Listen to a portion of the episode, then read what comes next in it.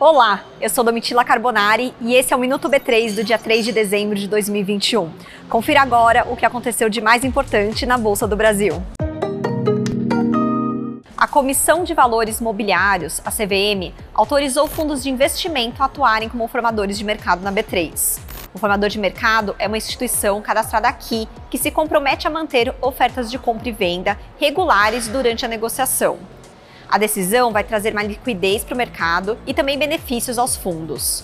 E um novo fundo de investimento imobiliário gerido pela Vortex estreou por aqui.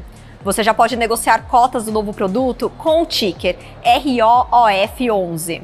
Nesta semana, estreou também o terceiro Fiagro listado na B3. Você já pode negociar o JGP Crédito FI Agroimobiliário com o ticker JGPX11. Tivemos a comemoração de uma nova parceria com PagBank.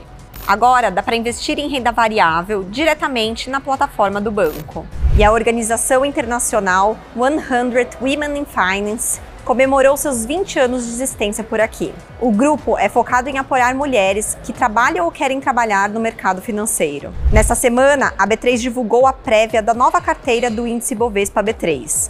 Para saber mais sobre o assunto, é só clicar no link que está aqui na descrição.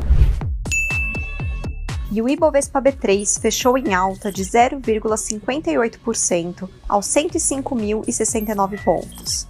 A empresa que teve o melhor desempenho do dia foi a Melios, com alta de 32,95%. E o dólar teve média no dia de 5,642 reais para compra e 5,643 para venda. Já o euro teve média de 6,364 reais para compra e 6,365 para venda. O Minuto B3 vai ao ar de segunda a sexta-feira no B3Cast, o nosso canal de podcast disponível nas principais plataformas, na tvb3.com.br e nas nossas redes sociais. Boa noite, bons negócios e até a próxima semana.